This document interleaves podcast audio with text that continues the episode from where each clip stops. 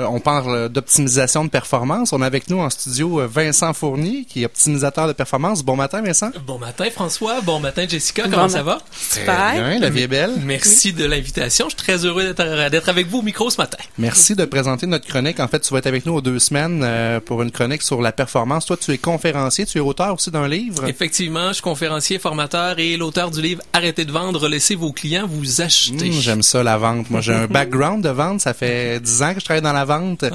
C'est un mot qui est péjoratif, la vente aussi. Ça fait peur, effectivement. Il y a vraiment de mauvaise presse qui a eu lieu au niveau des vendeurs, mais effectivement, je pense que maintenant, le marché a beaucoup changé, le rôle du vendeur a beaucoup changé, et c'est un peu le message que je veux apporter, dire, ben, c'est parce que la vente, c'est le cœur de la réussite d'une entreprise. Sans vente, une entreprise ne peut pas fonctionner. On parlait tout à l'heure, Jessica venait juste de dire créateur de richesse.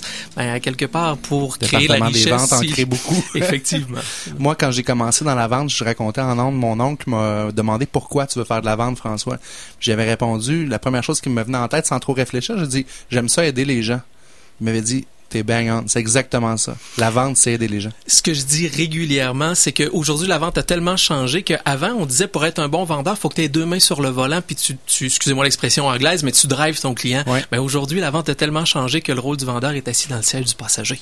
Ben tout à fait. Donc, il accompagne son client. Un accompagnateur, un copilote, un aidant, euh, une personne qui, on vient de parler de solutions, Jessica, ben c'est ça. Un vendeur, c'est quelqu'un qui apporte des solutions. Et c'est comme ça qu'on se fait acheter. Si on est, on est, on apporte des solutions, ben on vend plus, on fait juste se faire acheter. Exactement.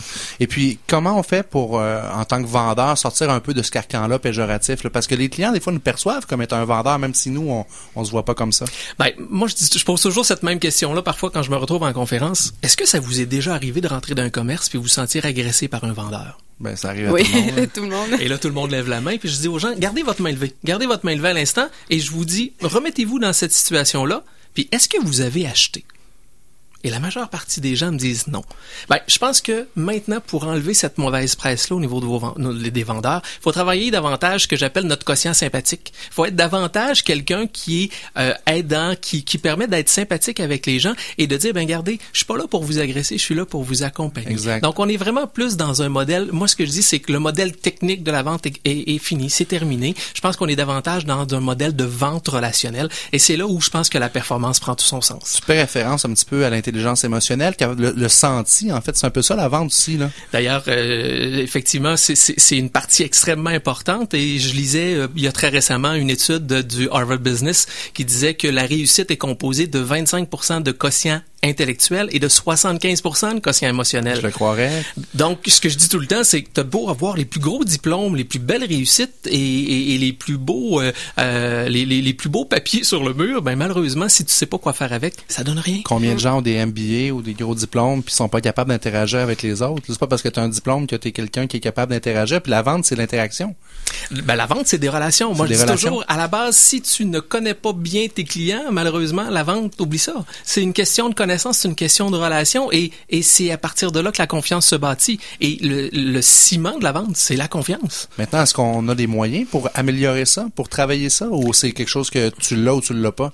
Non, moi je pense qu'il y a des moyens à ce niveau-là. faut juste comprendre que on est on, est beaucoup moins dans le technique. On nous a appris à vendre par le technique, ça fait bien des années. Il faut juste comprendre également que le consommateur a changé. C'est beau, le vendeur doit changer, mais il faut comprendre que nous, comme consommateurs, on a changé. On mhm. travaille plus de la même façon. On est beaucoup plus informé. On est beaucoup plus informé, beaucoup plus formé, donc beaucoup plus critique. Donc, comment le vendeur doit s'adapter à ce niveau-là? Euh, encore une fois, je lisais une, une statistique récemment, 70% maintenant du processus d'achat se fait pratiquement en solitaire. Pourquoi?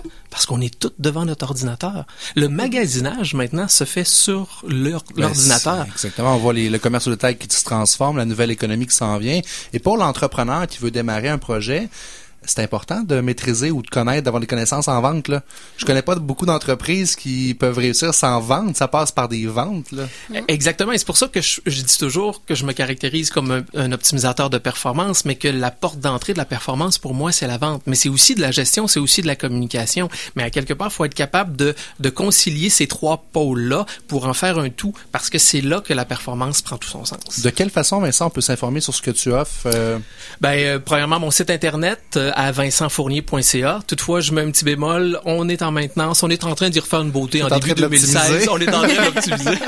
Ton livre est disponible aussi un peu partout. Mon livre est disponible dans, dans plusieurs librairies, sinon sur mon site internet également, aux éditions Québec Livre, arrêtez de vendre, laissez vos clients vous acheter. Et également, j'ai euh, sur mon site internet une infolettre euh, où je partage euh, à tous les mois des petits trucs, des conseils. Donc, si les gens veulent venir euh, s'y abonner, ben, ça me fera plaisir euh, de les, de les, euh, de les rencontrer par le biais du web. Puis on va mettre tes coordonnées sur notre blog également, Vincent. Merci de ta présence. On se revoit dans deux semaines. Euh, après- assurément, mon cher François. Merci beaucoup. Merci, Merci, Jessica. Vincent. À bientôt. À Bye. bientôt. On prend une petite pause musicale et on vous revient.